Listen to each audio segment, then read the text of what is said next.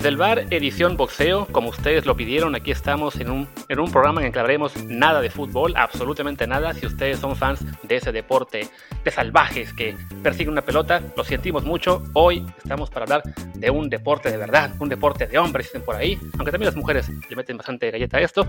Y ya me estoy extendiendo. Y para eso, como hemos hecho antes, tenemos aquí un invitado muy especial que varios de ustedes pidieron y que lo presentaré ahora, pero primero mi compañero de, de como siempre, aquí también está. Matías Palacio, ¿cómo estás? Hola Luis, bien, bien. Y si no lo han hecho, síganos en Apple Podcast, en Google Podcast, en Amazon, en Spotify y en todas esas otras aplicaciones. Suscríbanse y denos un review de 5 estrellas porque lo necesitamos para que alguien se digne a tirarnos una tortilla. Así es. Y ya presentados también, yo soy Luis Herrera porque no dije mi nombre antes y con nosotros está por tercera vez, si no me equivoco, en el programa Héctor Suárez Gómez. Héctor, ¿cómo estás? Muy bien, ¿ustedes cómo están? Efectivamente, tercera vez. Espero que no sea la última. Esto también es lo que nosotros esperamos, así que depende más de ti que de nosotros, debemos reconocer. ok, Portarme, portaréme bien.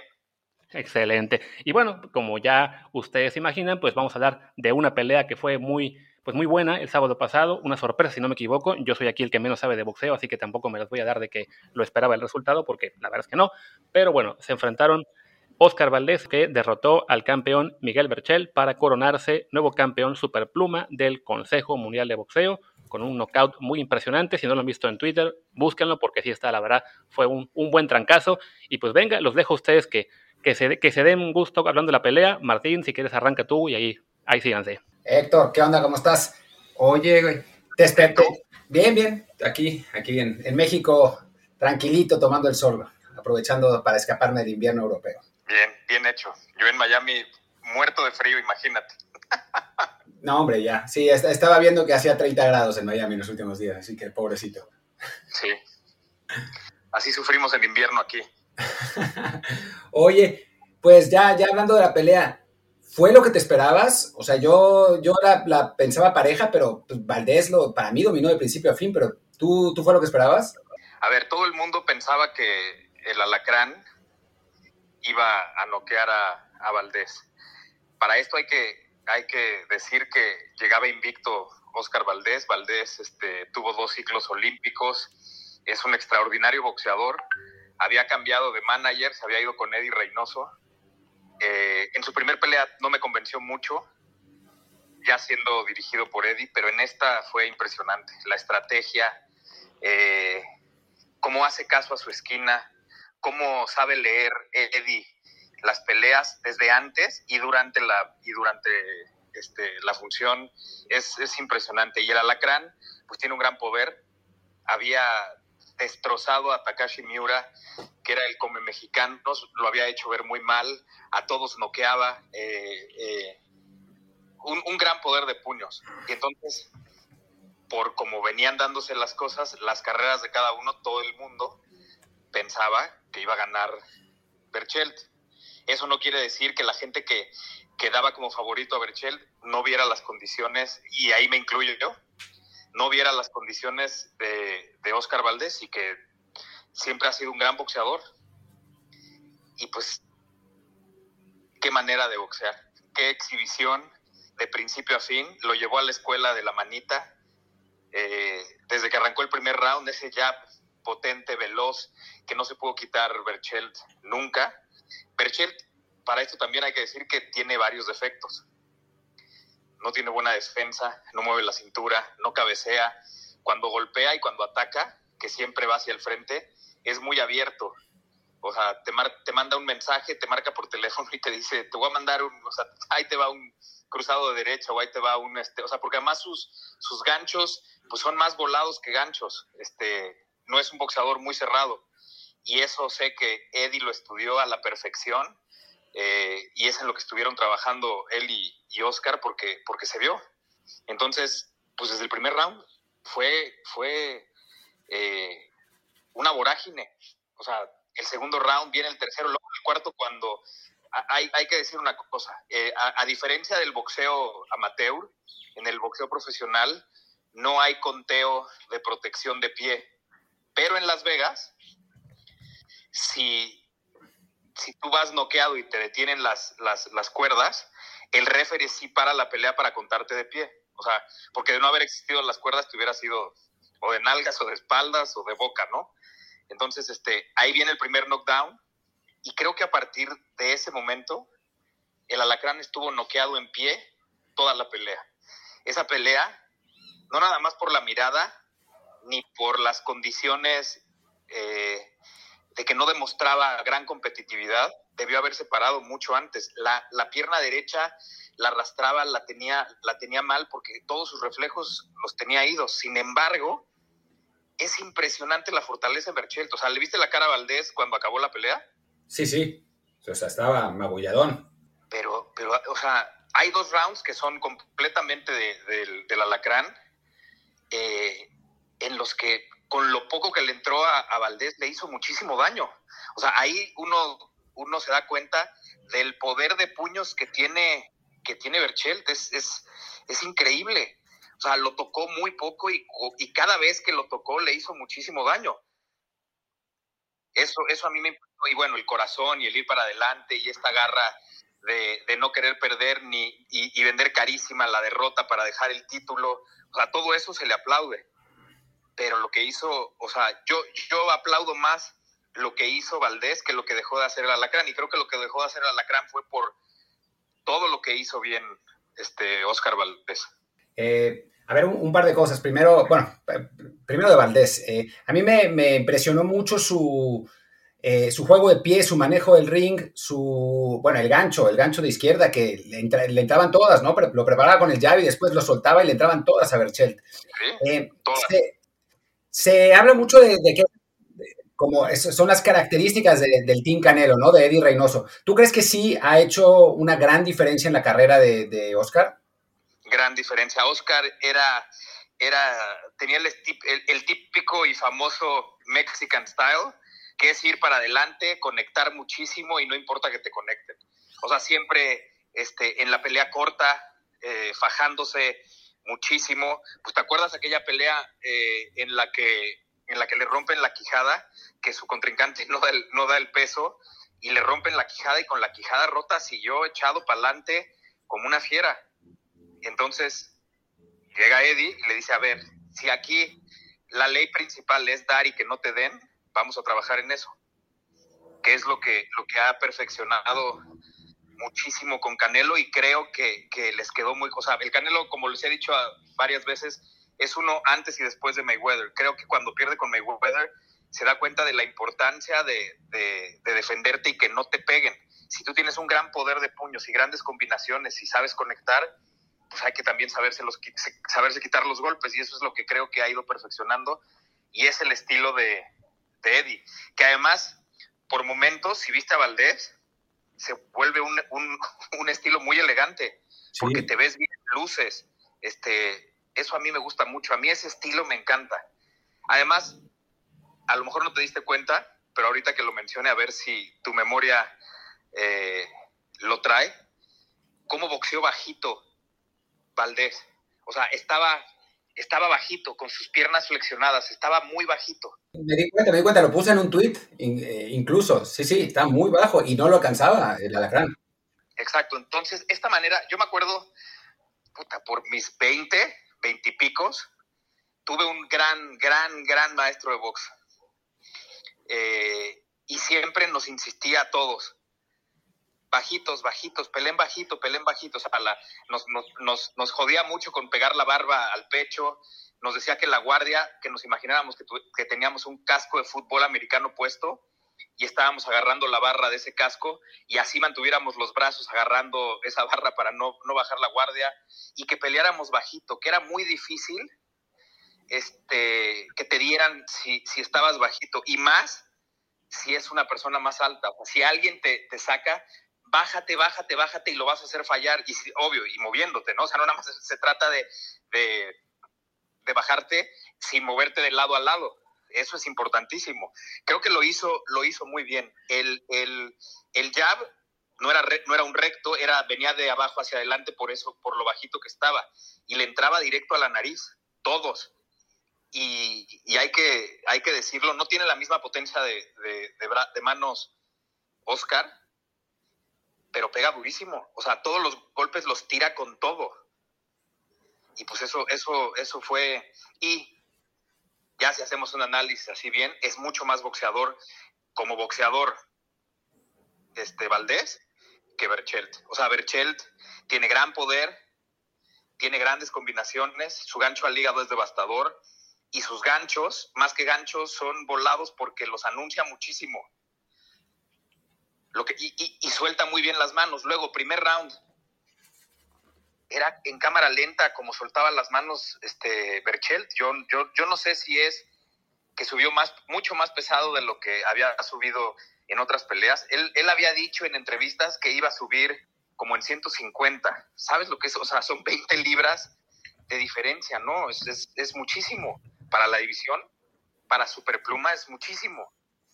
O sea, 150 son 3 libras más de, de welter y a 4 de super welter. Se veía lentísimo, lentísimo.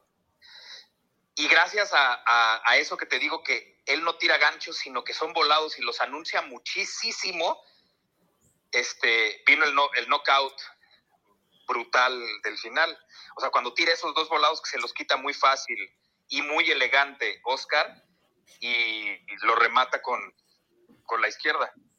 Aunque ya para entonces, como bien dijiste, estaba noqueado. O sea, ese, último golpe donde, donde lo, toma Oscar a, la contra es un golpe de, o sea, de alguien que está perdido, ¿no? O sea, lo tira así volando, o sea, es un volado volando, decir, eh, por, decirlo así, ¿no? No tiene ni siquiera bien puestos los pies y lo, lo revienta Oscar, a mí me, decían en Twitter, y eso yo no me había dado cuenta hasta, hasta que me dijeron, que los boxeadores con COVID, o sea, que, el COVID está afectando realmente a los boxeadores, que la mayor parte de los boxeadores que han tenido COVID han sufrido, han sufrido mucho para regresar. Y es el caso de Berchel. ¿Será? Pues mira, eh, vamos a ver, vamos a hacer una cosa. O sea, yo no soy doctor, a lo mejor la capacidad eh, de o sea, de tu preparación física, a lo mejor sí te merma eh, haber tenido COVID. No tienes la misma este, capacidad de, oxigenación que antes. Pero eso no tiene nada que ver con la lentitud de soltar un brazo. O a lo mejor sí, y estoy diciendo una tontería. No lo sé porque no, no, no soy doctor. O sea, en el primer round, que estaba muy bien este, cerradito Berchelt, este, salvo que de pronto le entraban los jabs, eh, pero cuando soltaba el jab era muy despacio, muy despacio. Y cuando soltaba el cruzado derecha también, toda la pelea se vio lento. Y luego, estando noqueado de pie, pues ya los reflejos y la velocidad se te van por completo. Sin embargo, a mí me impactó esos dos rounds que son claramente de él, que los ganó. Eh, ¿cómo, cómo, ¿Cómo pudo irse para adelante y sacar la fortaleza como lo hizo? por eso te señalaba eh, la cara de Valdés. O sea, lo lastimó, realmente lo lastimó. Con lo poco que lo golpeó, le hizo mucho daño. Eso quiere decir que para Superpluma, Berchelt es, eh, yo creo que de lo más fuerte que ha existido en esa división. O sea, ve por favor la potencia de, de puños que tiene, la fortaleza. No sé si es el, si es el COVID, eso de, no, lo que pasa es que tenía gripa, eso, eso, yo odio que suceda eso, o sea, te ganaron bien y ni modo. O sea, si tenías COVID y no te sentías bien entrenando, hubieras dicho y cancela la pelea por más este, que te murieras de ganas de subirte a pelear. Si vas a dar esa ventaja, no lo hagas. Sí, claro, claro, pero bueno, quién sabe. No, es que el hombro contra Mayweather, o sea, no, o sea, la, esta última de, este, de Tyson Fury, no, es que el traje que me puse para subir al ring pesaba mucho, entonces las piernas se me cansaron. No puedes, no puedes decir esas cosas cuando arriba del ring no demostraste por lo menos algo. No, no, no, murieron de nada. Sí, no, de acuerdo. este, Valdés a, a Berchelt y por supuesto que es Eddie y Eddie está en camino de convertirse en un entrenador de época y en el mejor entrenador de la historia de México, ¿eh? Uy, además un país, México, que ha tenido eh, entrenadores legendarios, ¿no?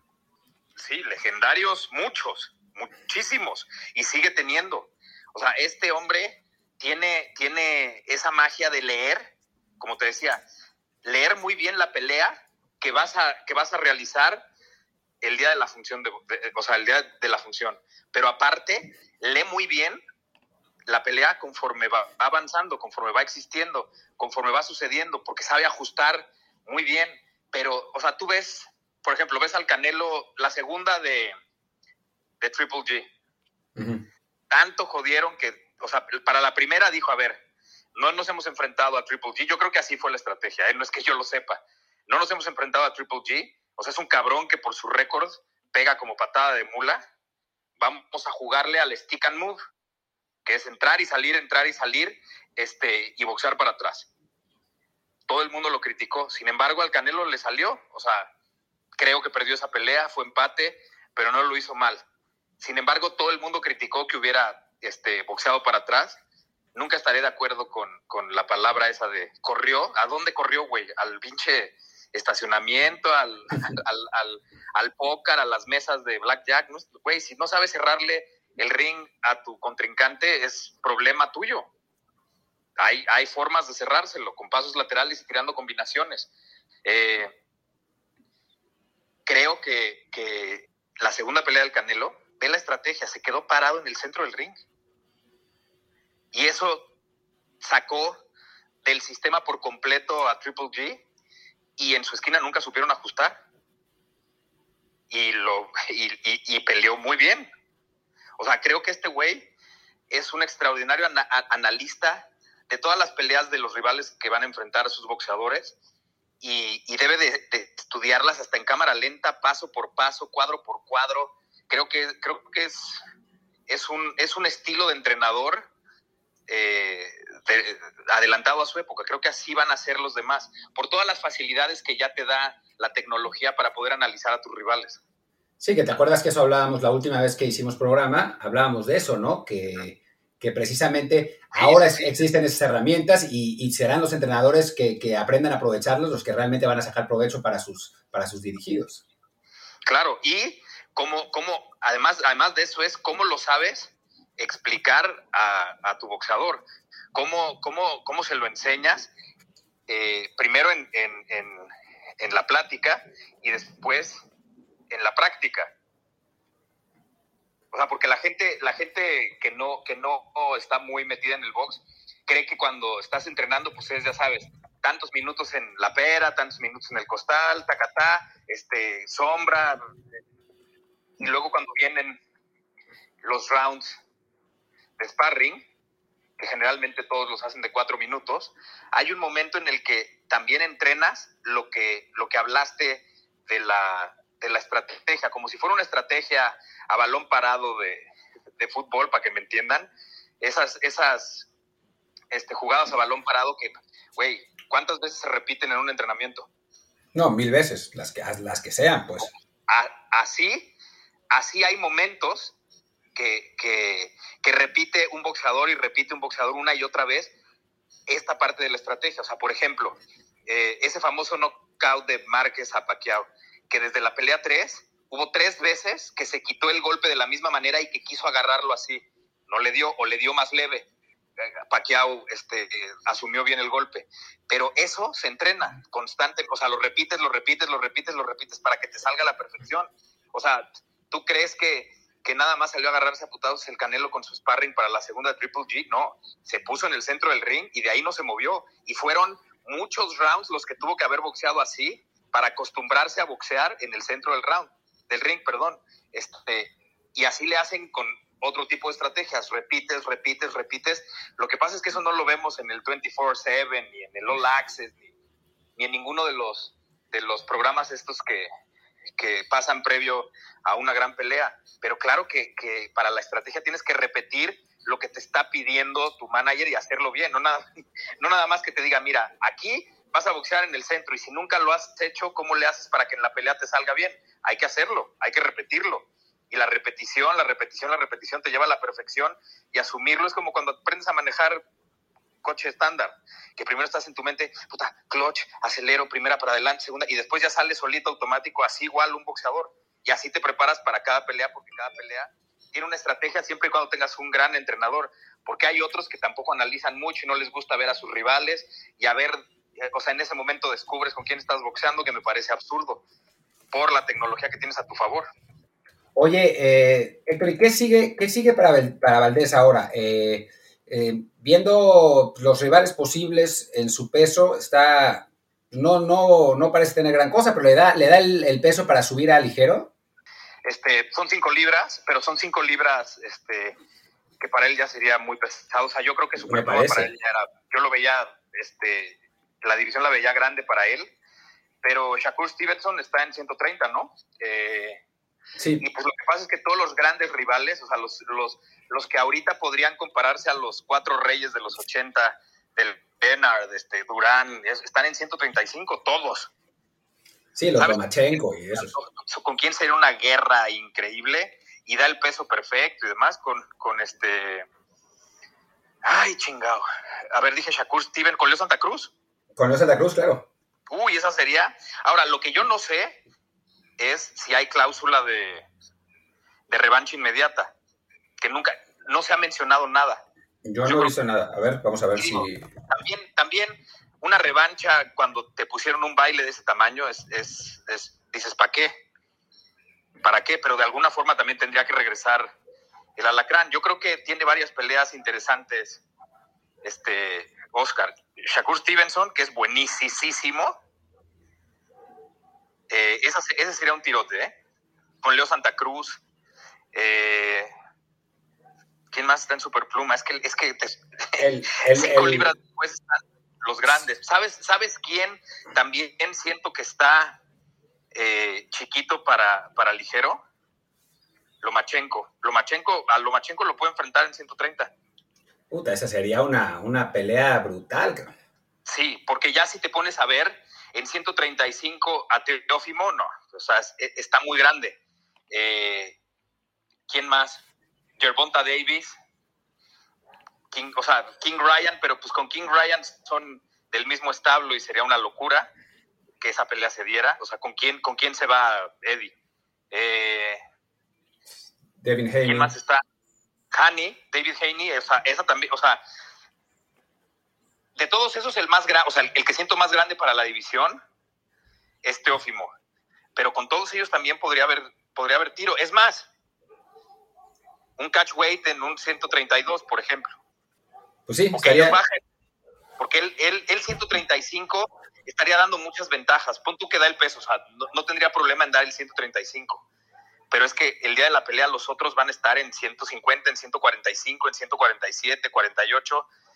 Y para esos sí creo que, que Oscar está más pequeño. Que las facultades y todo las tiene. Pero, pero le, podrían venir muy buenas peleas. Creo que las dos que están en su peso sería Leo y, y, Shakur. Tirotes, ¿eh? Uy. Sí, ya, estuve viendo en internet y no hay parece que no hay cláusula. El Alacrán quería revancha, pero ya dijo Oscar Valdés, de hecho una nota de hoy de Milenio, que no, que él está eh, buscando otra cosa. Aquí está, déjame ver si dice dice que no porque, porque son amigos y entonces que ya los aficionados están contentos, eh, pero que bueno, si la piden los aficionados en algún momento de la vida, eh, sí. Y que, sí, mira, a ver, o sea, después de un knockout así, tú no puedes regresar a que tu primer pelea sea con el güey que te noqueó así. O sea, tienes que hacer un par de peleas para ver cómo estás. Es muy difícil, a menos que te llames paqueado y seas un, un superhumano, que después de un knockout como el de Márquez regreses. No, hay, no, no, no conozco boxeadores que después de un knockout así hayan regresado a, al nivel que tenían. O sea, sí, sí deja secuelas fuertes, es como una gran lesión en el foot, es como, como una gran cornada así de peligro a un torero, o sea, sí, sí deja secuelas. Entonces, este, hay que ver cómo está. Hay que ver de qué manera, a menos que seas un superhombre.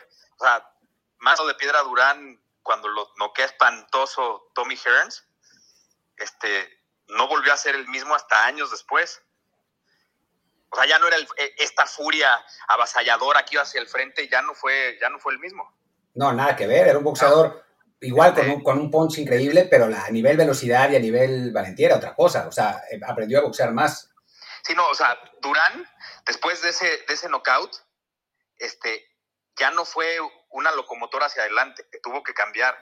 O sea, sí, sí, le, sí te afecta un knockout de esa manera. O sea, cuando te apagan la luz y quedas inconsciente en el suelo, este, es muy complicado que regreses a tu, a tu mismo nivel. Si es un knockdown del que no te puedes parar, es muy distinto. O sea, hay, hay, hay distintos estilos de knockout. Cuando caes sin meter las manos, que ya vas completamente dormido desde que recibes el golpe, no, es muy complicado que vuelvan a ser los mismos. Ve Ricky Hatton después del knockout de Pacquiao, por ejemplo.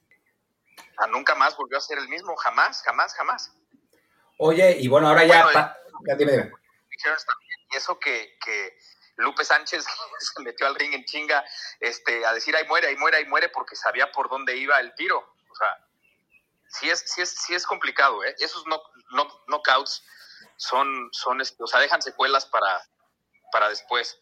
Y, bueno, la fortaleza de Berchelt, eh, lo aguerrido que es, que es un guerrero, eso lo puede hacer regresar, pero no puedes regresar a que tu primer pelea sea esa. Oigan, y bueno, hablando de, ahí muere, ¿qué tal si ahí muere por un momento lo que hablamos de la pelea que ya fue el sábado pasado y pasamos a la que será el próximo sábado, donde eh, Saúl Canelo Álvarez va a defender sus títulos supermediano del Consejo y la Asociación Mundial de Boxeo ante el turco Abni Gildrim o Gildrim. Eh, pues, ¿qué, ¿qué, esperamos de esa pelea? Que hasta donde yo sé, el Canelo es amplio favorito, ¿no? Sí, eh, todos los, todas las asociaciones, consejos, federaciones, organizaciones de boxeo tienen una pelea mandatoria para, para tu título. Y Gildrim lleva esperando un par de años esa oportunidad porque lleva no sé cuánto tiempo en, en el calificado como el clasificado como el número uno. Entonces, esas son obligatorias. Y todos los boxeadores han pasado por ahí, todos, absolutamente todos. No es una pelea atractiva porque pues no es un boxeador atractivo. Y creo que va a ser nada más un escalón para que en mayo veamos al Canelo con, con Billy Joe Sanders, seguramente.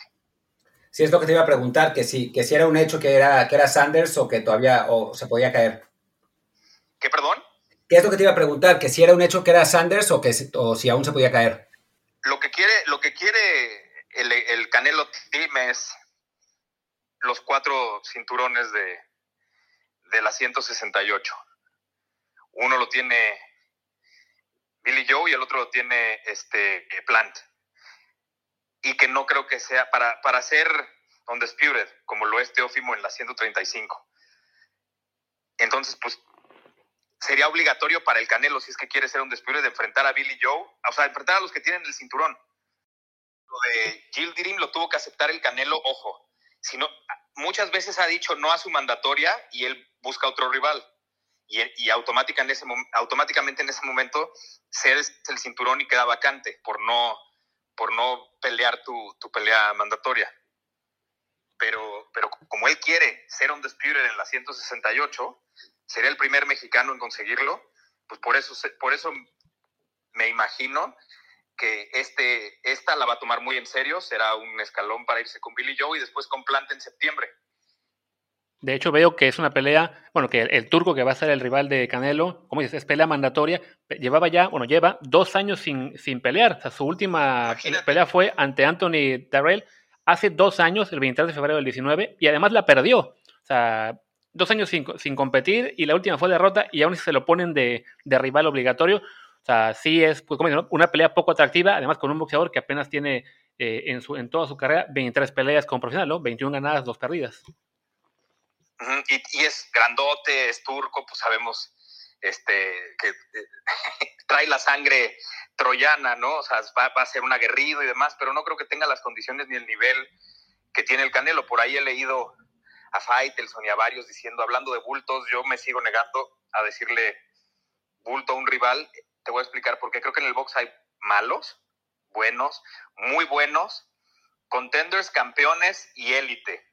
Y si tú enfrentas a uno de élite con uno bueno, la diferencia es tanta que parece un bulto. Ya no te quiero decir si lo enfrentas con uno malo, ¿no? Aquí yo creo que Gilderim es uno bueno y va a enfrentar a la élite y la diferencia va a ser bestial. Y va a parecer que le pusieron un bulto. Eh, pero pues, ¿qué hacemos? O sea, en, en, en los mundiales, los equipos élite en la fase de grupos tienen que enfrentarse a lo que les toque, ¿no? A las, digamos que a los tres partidos mandatorios que tienen y de pronto el nivel es muy, muy amplio entre unos y otros. este, esta, esta va a ser así. O sea, no creo, no creo que, que tenga ningún o mayor problema Canelo este, con este rival, que de pronto imagínate que si se fue desconfiado, un buen golpe, un buen golpe tira al, al más chingón, ¿eh? o sea, le pasó a Lee, le pasó a Chávez, le pasó a todos. Oye, ¿qué esperas, qué esperas de Canelo? O sea, ¿qué, ¿qué, querrías ver de Canelo en esta, en esta pelea? Que bueno, sabemos que no va a ser una pelea particularmente complicada. va, va, a ser, va a ser una pelea en la que, como sabemos, el güey es muy disciplinado, va a salir, a lo mejor va a salir a intentar hacer cosas que Eddie, que con Eddie ha estado entrenando, va a ganar su pelea, pero, pero lo que ellos quieren es, es ser un disputed de las 168.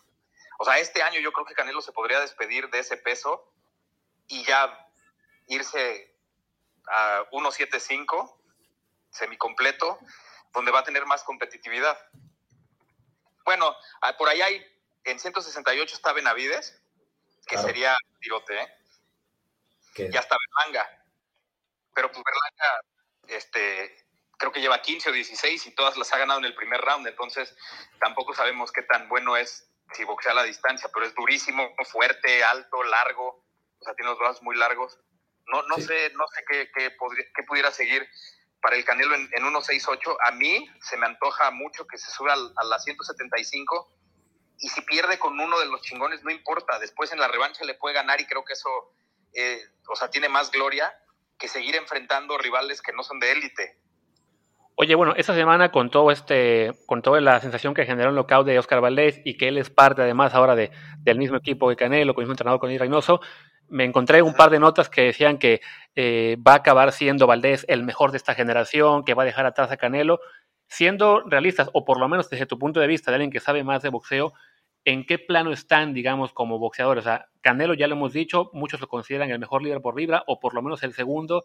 Valdés, ¿qué tan lejos está de esa categoría en su propio peso? No, Valdés lo que pasa es que le había faltado eh, administración en su carrera. Valdés no tenía las grandes peleas, las grandes oportunidades, eh, los, los grandes, eh, las grandes funciones de box. Eso le faltaba a Valdés. Y bueno, y te vas a un, a un, a un equipo que hacen mucho ruido todos, ¿no? O sea, Ryan García, eh, el mismo Eddie, Canelo, eso, eso te da vitrina.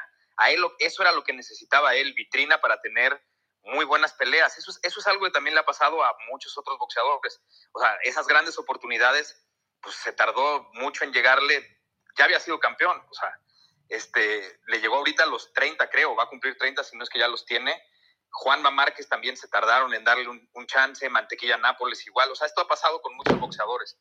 Ahora que ya manda, pues hay que ver la época en la que le toca vivir, quién está para enfrentarlo y mientras mejores rivales le, se enfrente y les gane, más grande va a ser. Por eso te digo que Leo Santa Cruz, que es tres veces o cuatro veces campeón del mundo, ahí si tú estás en tu computadora puedes checar si Santa Cruz es, es tres o cuatro. Según yo, creo que, creo que agarró, creo que ganó una más. O sea, en cuatro títulos en cuatro divisiones distintas no es, cualquier cosa. Esa sería una pelea atractiva, muy atractiva. Y la de Shakur Stevenson, que todo el mundo lo considera el futuro del box en los pesos chicos, también sería muy atractiva. Imagínate, le ganas a él, te encumbras y te vuelves un estilo eh, Sal Sánchez eh, de, época, que no le das la vuelta a ninguno y te enfrentas a lo mejor que hay en, tu en su momento porque pues Superpluma, que no existía en la época de Rubén Olivares, que sí fue Pluma, tuvo grandes peleas también. Zárate, eh, el mismo Lupe Pintor. Te confirmo que sí ha sido campeón cuatro veces, ha sido campeón peso gallo, super gallo, pluma y eh, super pluma también. Entonces sí, cuatro veces campeón del mundo. Es una locura, güey. Es una locura. Imagínate ganarle a un cuatro veces campeón del mundo y que es buenísimo, ¿eh? O sea, Leo Santa Cruz tiene dos derrotas. Si no me equivoco, la de Carl Frampton y esta última con con este con Yerbonta Davis, que además esa es otra. Leo Santa Cruz le iba metiendo las manos mucho a Yerbonta Davis. O sea, lo hizo ver mal, lo exhibió por momentos y de pero pues vino ese upper de izquierda que no lo vio. Los peores golpes que te pueden, o sea, los que más daño te hacen son los que no ves llegar. Yo creo que por ahí podría irse Valdés y sí entraría en esta categoría de los Barrera, de los Morales. O sea, lo que necesitan, lo que necesitan son grandes peleas. Grandes peleas. No sé quiénes están, quiénes, si tú tienes ahí en, en, en quiénes son los, los campeones eh, Super Gallo. A ver, te digo en un momento, en lo que Martín... Super Gallo, Super Gallo y Pluma, porque por ahí también, ¿sabes quién está? Que se podría dar, el vaquero. A ver, lo, voy buscando en lo que Martín nos comenta una cosa más. imagínate el vaquero Navarrete con Oscar Valdés, no sé en qué peso sería, pero, pero el vaquero tampoco ya aguanta eh, el peso que está dando, tiene que ir para arriba.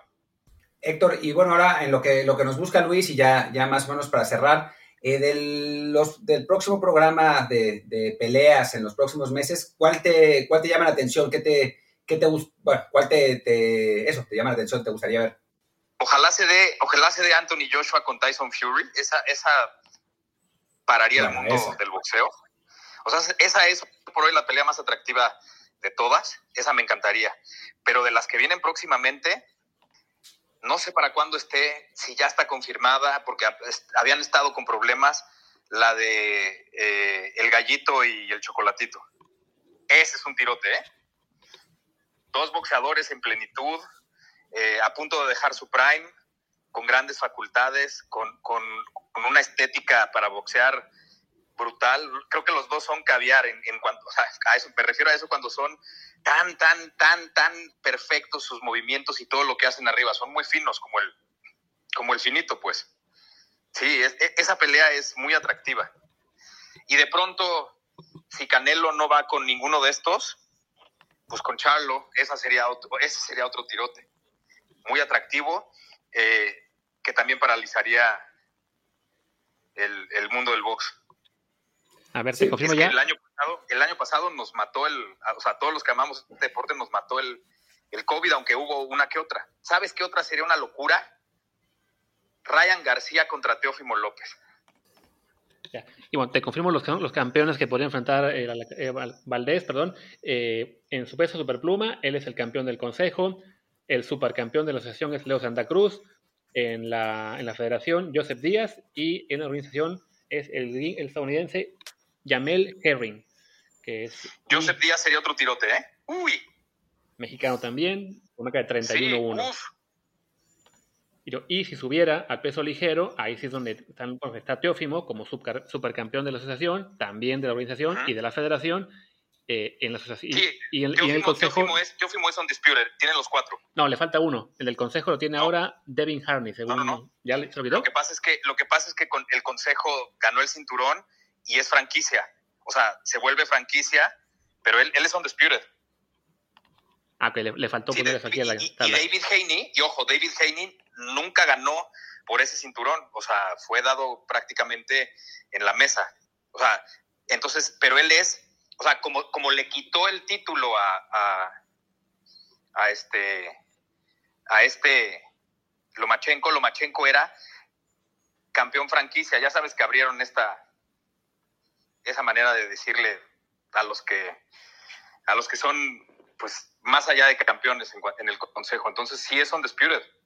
Sí, que es, que es un poco la ridiculez, ¿no? Que, todos ellos serían unos tirotes. A mí lo que me preocupa es saber si Valdés puede treparse cinco libras y seguir siendo competitivo con su, con su punch. Y, y en cuanto a, o, sea, y cómo, y cómo eh, digiere los golpes de los, de los otros. Pero si hay tirotes, ¿eh? Con Leo Santa Cruz es, y otra vez, o sea, aunque sea Leo México, México americano, otra vez dos mexicanos en un ring, siempre será una guerra. Correcto. ¿Y la del chocolatito está o no está? Creo que habían, habían hablado del 13 de marzo. Sí, esa no la, no la veo al menos. Aquí como, como estamos en ese sistema ahora, tengo muy poco, tengo solo una mano para buscar, entonces voy más lento que pues, otros días. ¿Sabes, ¿Sabes qué otra, Martín? pero pues hay, o sea, se están poniendo sus moños cada uno.